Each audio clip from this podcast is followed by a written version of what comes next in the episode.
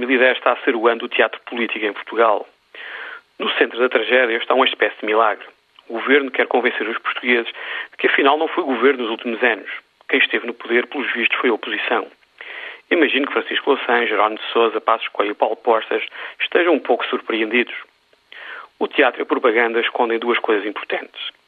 A primeira é que as novas medidas anunciadas pelo Primeiro-Ministro são apenas um primeiro passo no repensar o modelo social português. Aqueles que pensam que após um pequeno intervalo será possível voltar atrás estão enganados. Estamos no princípio de um grande debate político sobre a relação entre o Estado e a economia.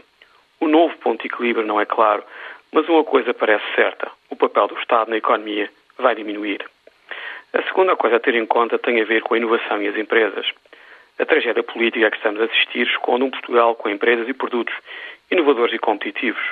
Este Portugal desconhecido é o resultado da integração do país na União Europeia e da influência da globalização.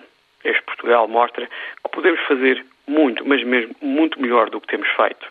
Mas para isso precisamos de uma elite política virada para fora e competente do ponto de vista económico ou financeiro. Olhando para a tragédia, fica-se com a dúvida: será que esta elite existe?